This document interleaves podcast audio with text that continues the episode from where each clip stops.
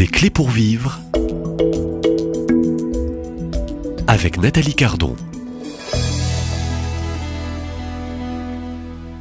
Bonjour Daniel Desbois. Bonjour Nathalie. Alors on est dans euh, ce temps du changement euh, pour l'homme, pour toute créature qui sera, nous l'espérons, en vue de ce ciel, en vue de cette éternité, euh, ce que l'on peut aussi nommer, appeler euh, le temps de la conversion, mais ce temps de la conversion n'arrive pas dès le moment de la conception de cette petite créature qui arrive au monde. Euh, ce petit être passe et traverse des, des, blessures de la vie, ces blessures de l'innocence, les blessures qui vont meurtrir son, son cœur, hein, son intelligence, son corps parfois, euh, ce petit traître, et vous l'avez dit, est parfois enchaîné, ligoté. Euh, euh, alors comment l'opération, je dirais, de libération va-t-elle s'opérer? Il faut, on parlait avant cet enregistrement de cette consolation.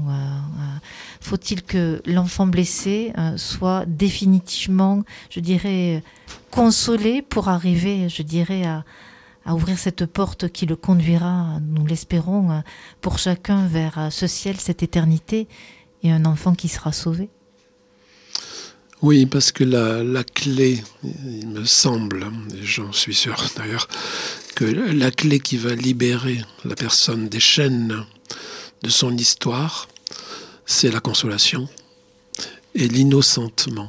Vous savez, quand... Euh, on a trop de facilité à dire à une personne quand elle a des difficultés, on dit ben oui, avec tout ce qu'elle fait, comment elle est, c'est normal qu'elle ait des problèmes. Euh, oui, d'accord. Aujourd'hui, on voit ça, mais il faut bien voir qu'à l'origine, c'est pas de sa faute. Si elle était blessée, que son innocence a été blessée, si elle était touchée, même dans sa pureté, quand il y a des, personnes, des femmes qui sont voilà abîmées dans, dans leur pureté, euh, comment est-ce que je vais pouvoir euh, retrouver ma pureté, mon innocence?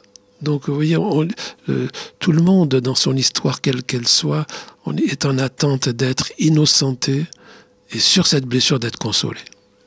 C'est ça la clé qui va ouvrir le cadenas pour que les, les chaînes euh, puissent être libérables. Et c'est pour ça qu'il y a beaucoup de personnes qui, qui, sont en attente de cette consolation. Et tant qu'elle ne vient pas, tant qu'elle n'est pas faite de manière officielle par un, priant, par un, un, prêtre, sur son histoire, sur ses blessures, cette petite enfance à tel moment ou tel moment qu'elle soit consolée, ne t'inquiète pas, c'est pas ta faute. La personne a besoin d'entendre que ça rentre dans son cœur en profondeur, dans son âme, c'est pas ta faute. Jésus est venu. Jésus est venu. Jésus est venu pour ça. Il est venu pour toi.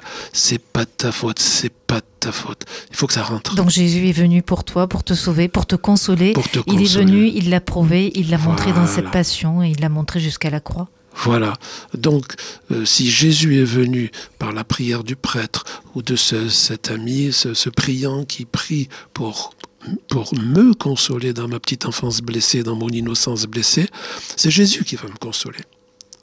Alors ce qu'il y a de beau, je trouve merveilleux, c'est que les années passant, je vais grandir, évidemment. Et puis peut-être que sur ma blessure, j'ai mis un, chemin, j'ai pris un chemin de survie euh, qui est un petit peu bancal selon la croyance que j'ai posée sur la vie, euh, peu importe, qui a fait mon, combat pour vivre. Je me rends compte qu'effectivement, euh, ce qui était valable à une certaine époque, que l'enfant a posé parce qu'il ne pouvait pas poser autre, autrement que ce qu'il a fait, ce qu'il a posé, entraîne aujourd'hui des difficultés. J'ai 30 ans, j'ai 40 ans, j'ai 50 ans, et en fin de compte, mes difficultés d'aujourd'hui sont très en lien avec mon histoire. Mais j'ai besoin d'entendre que c'est pas de ma faute, même si ce que je fais n'est pas terrible. C'est pas de ta faute. Et une fois que cette consolation a été posée, que vraiment la personne a eu la, l'onction dans son âme qui lave, ou l'eau qui lave, qui lave, qui lave, à ce moment-là, elle est prête à reconnaître qu'effectivement, elle aussi, elle est responsable du mal qu'elle a occasionné à soit elle, soit à l'autre, et surtout au cœur de Dieu. Donc ah. elle peut voir aussi l'homme pécheur. Et là, elle va voir l'homme pécheur. Et parce qu'elle a été consolée. Parce qu'elle a été consolée. Parce que elle a besoin de dire, euh, ben oui, mais écoute, c'est pas, c'est pas de ma faute. C'est, on m'a fait du mal. Le pécheur, c'est l'autre, c'est pas moi. Oui, tu as raison. Le pécheur, c'est l'autre, c'est pas toi. C'est pour ça qu'on va te consoler. Mais aujourd'hui, tu es grand. Et le pécheur, c'est toi. Et c'est toi qui es responsable. Donc c'est toi qui aujourd'hui va consoler Jésus. Peut-être que tu as des pardons aussi à poser, même sur toi-même. Demander au Seigneur la grâce de te pardonner, de te faire du tort. La grâce de pardonner à quelqu'un, ton, justement, ton ennemi, celui qui a gâché ta vie. La grâce de pouvoir lui pardonner, c'est fondamental. Et en même temps, quand tu vas être face à la croix et que tu viens avec ton péché, tu vas te rendre compte parce que c'est vrai. Moi, ça m'a toujours, euh, c'est vrai, étonné de te dire, bon, quand je regarde la croix, je vois Jésus en croix, je vois Jésus en sang, Jésus souffrant. Il est, il est vraiment tout, contorsionné par la souffrance et le mal qu'il subit, les crachats qu'il prend partout. Ben, je dis oui, il est venu sauver l'humanité. Ben non, il n'est pas venu sauver l'humanité. Il est venu te sauver à toi. Donc quand tu le regardes, c'est pas l'humanité qui lui a fait du tort, c'est toi qui lui a fait du mal.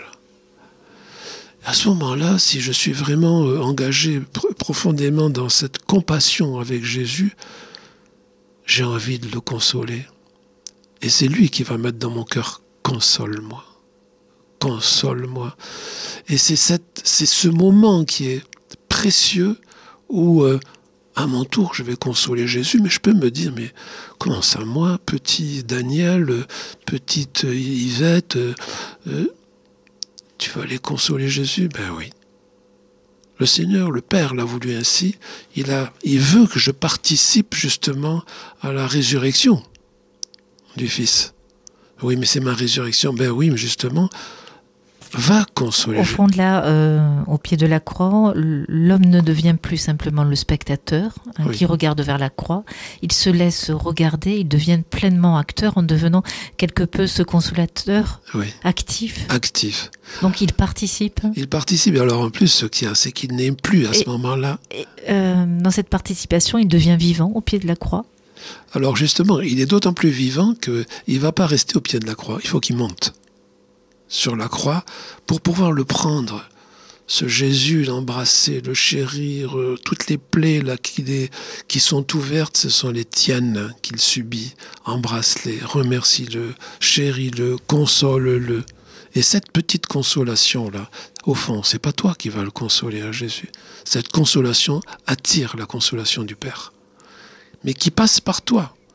Et en fait, ce qu'il y a de beau, c'est que je vais consoler Jésus et en retour, Jésus me console sur mes blessures, où il m'a déjà consolé. Mais là, il me console d'autant plus que je suis le pécheur qui vient. Quand j'étais enfant, il m'a consolé dans mon innocence. Là, il vient me consoler dans, dans mon état de pécheur, même si j'ai confessé plusieurs fois, X fois, souvent c'est le même péché qui revient, mais là, vous voyez, là, je vois que cette rencontre-là de consolation me met au milieu, dans la Trinité. Je suis entre le Père et le Fils et c'est l'Esprit Saint qui vient consoler Jésus. Là, je suis emporté dans ce mouvement-là, mais c'est magnifique. Vous voyez l'importance d'aller jusque sur la croix et de dire, mais en fin de compte, ma, ma sortie pour mon changement, ma conversion, c'est de prendre Jésus et de le consoler, de l'aimer, en fait, vous décrivez en fait euh, le but final. Oui. Euh, est-ce que c'est le terme, je dirais, de tout un parcours de ce petit être arrivé à la vie, euh, qui a grandi, euh, qui a parfois résisté, qui, a qui s'est parfois rebellé et qui s'est euh, parfois, ce petit être devenu adulte, attaché aussi à tous ses travers, à ses propres blessures, hein, jusqu'à finalement s'attacher et être dans un état de victimisation où, avec le temps, ces scénarios ne s'arrêtent plus, ils sont répétitifs. Et c'est là où il se, où il se transforme c'est là où ils sont défaits, c'est là où les chaînes tombent, parce qu'il y a eu la clé qui a ouvert le cadenas de la consolation de l'enfant dans son innocence, et que là, tout d'un coup, là, c'est vraiment l'apothéose, et là, je vais consoler Jésus. Si j'ai le temps, je peux, je peux vous donner une petite... Euh, euh, ou très vite, on a encore demain pour clôturer euh, le temps. on en parlera on demain. en parle demain, si vous voulez ça bien. sera l'amorce pour demain. voilà, et puis j'invite donc les auditeurs à tout simplement méditer sur euh, finalement euh, cette innocence de l'enfant qui a été blessé mais consolé, qui et cet adulte aujourd'hui qui n'a peut-être pas fait cette étape de se laisser consoler. Donc laissez-vous consoler. Et puis un seul rendez-vous qui est le rendez-vous, j'ai presque envie de dire le, le grand rendez-vous pour l'homme, le rendez-vous de la vie, de la résurrection, rendez-vous euh, au pied de la croix et on regarde vers Jésus, euh, vers l'éternité et vers sa résurrection, qui est aussi euh, cette invitation pour chacun. Daniel Desbois, demain, même lieu, même heure, et merci. À demain.